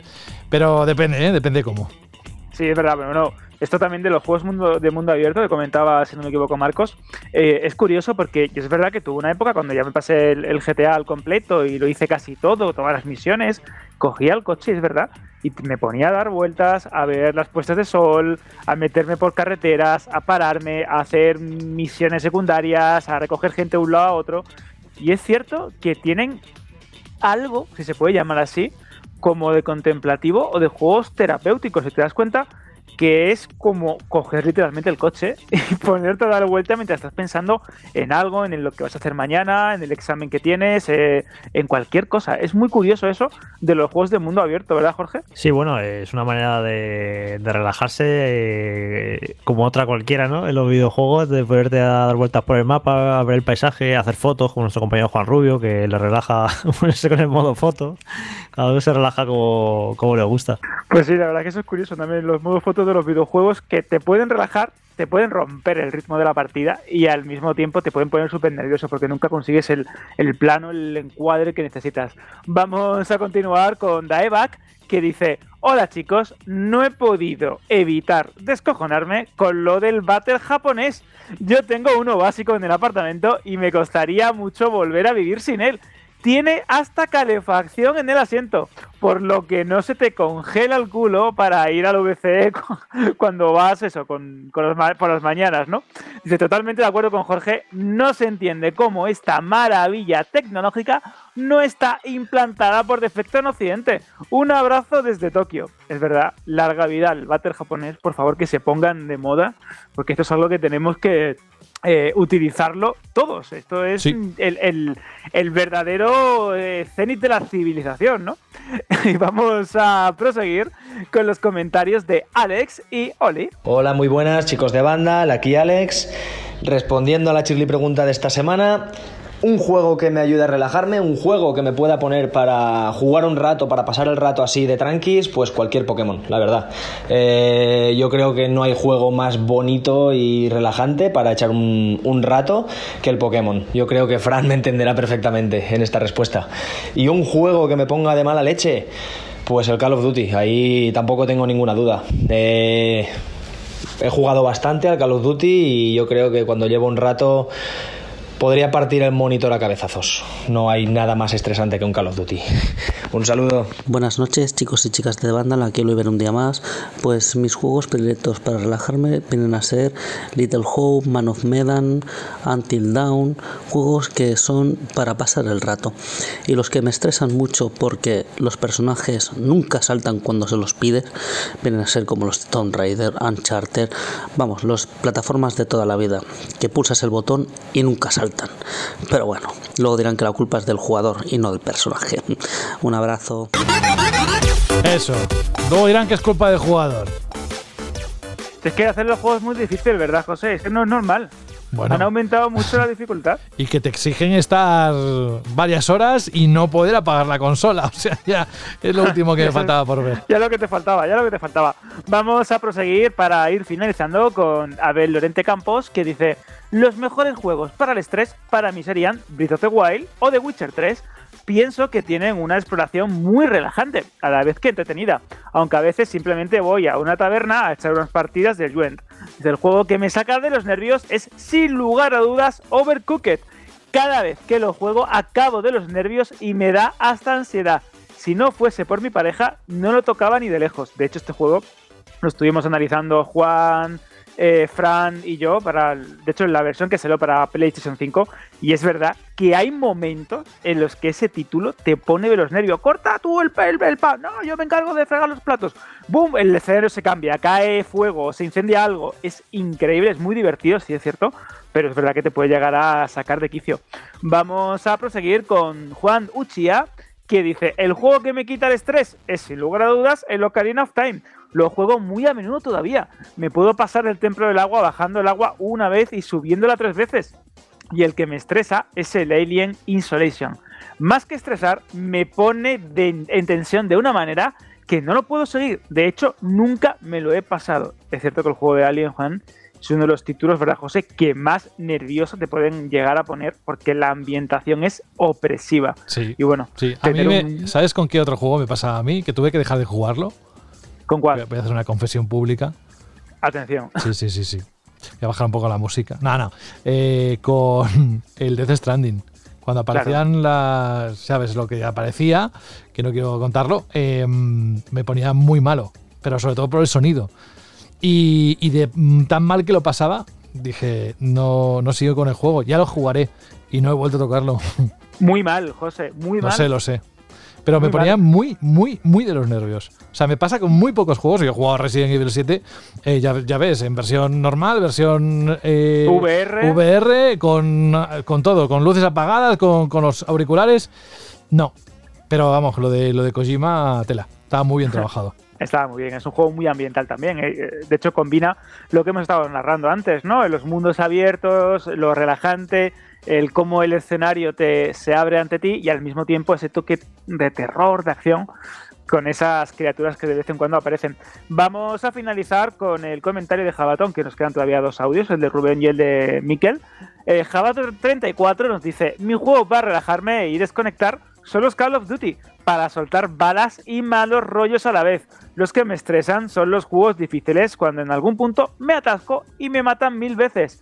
Los repito hasta que los consigo pasar. Un saludo. Ahí tienes, José, un, un igual que tú, que repite una y otra vez el Sí, sí. videojuego hasta que se lo pasa. Sí, sí. Y vamos a finalizar con el audio de Rubén y con el audio de Miquel, que han entrado ambos justo sonando la campana. Hola amigos de Vandal, soy Rubén de Móstoles y bueno, para desestresarme pues yo habitualmente juego al Total War, el de Warhammer y me cojo a los altos elfos, que es mi raza favorita y nada, nos ponemos ahí a repartir cates y pues bien, sí, la verdad es que relaja bastante.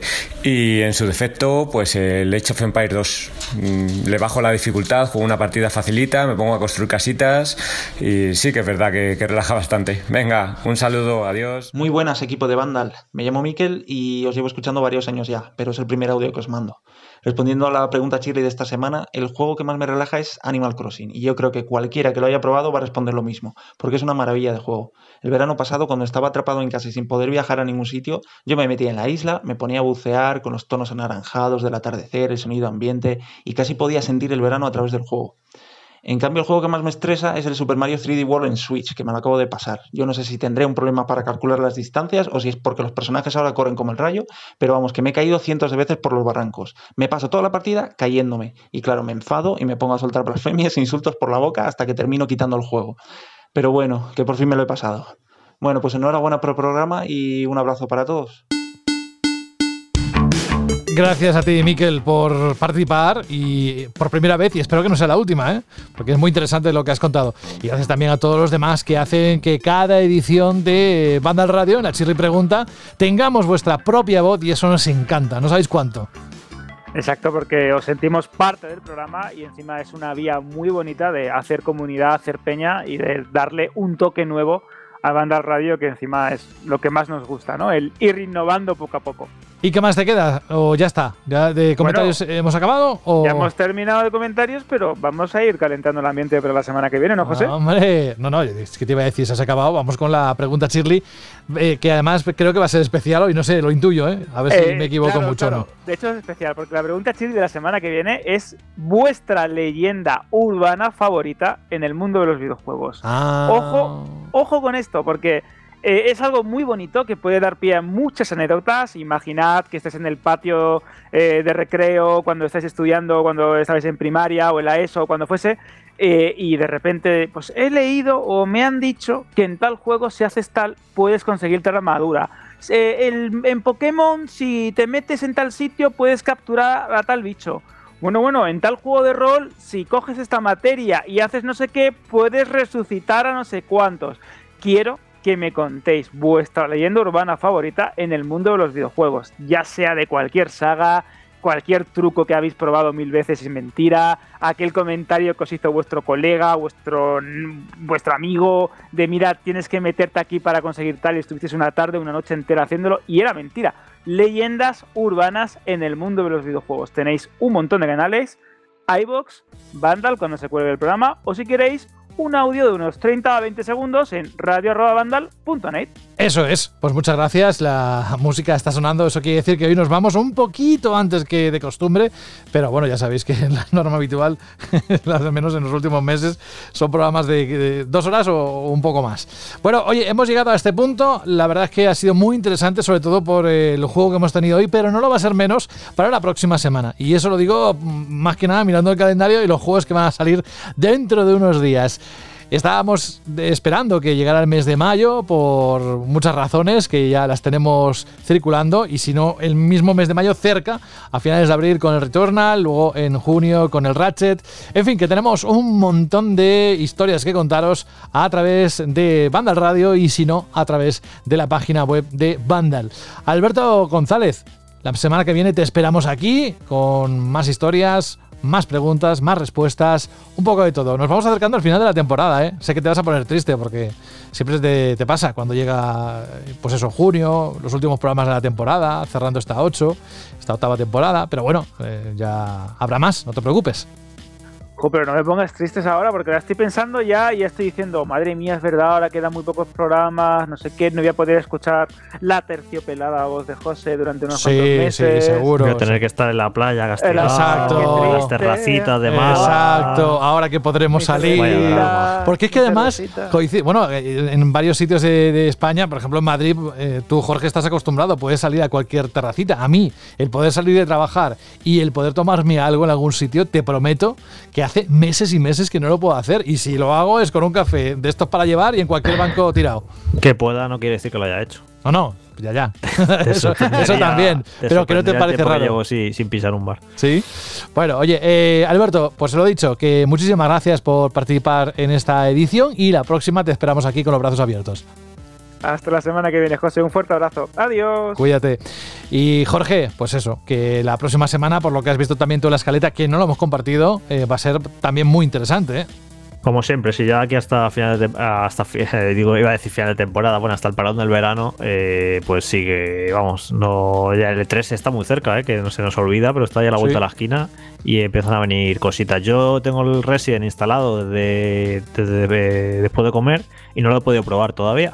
Así que imagínate las ganas que tengo de, De acabar. de acabar y ponerme a jugar. Bueno, oye, si te puedo convencer de que te quedes unos minutos más es porque va a sonar una canción de GTA 4. Así que tú sabrás. De bueno, momento. mientras voy, sí, mientras voy encendiendo la consola y preparando el sillón y tal, sí, sí, lo, voy- lo voy escuchando. Venga, pues cuídate mucho, Jorge. La próxima semana contamos contigo. Hasta luego. Chao. Y eh, este, además, es- me hace especial ilusión. Tocaba, ¿eh? No, no ha tenido ninguna preferencia, a pesar de que dice se despide con un saluduco desde tu tierra.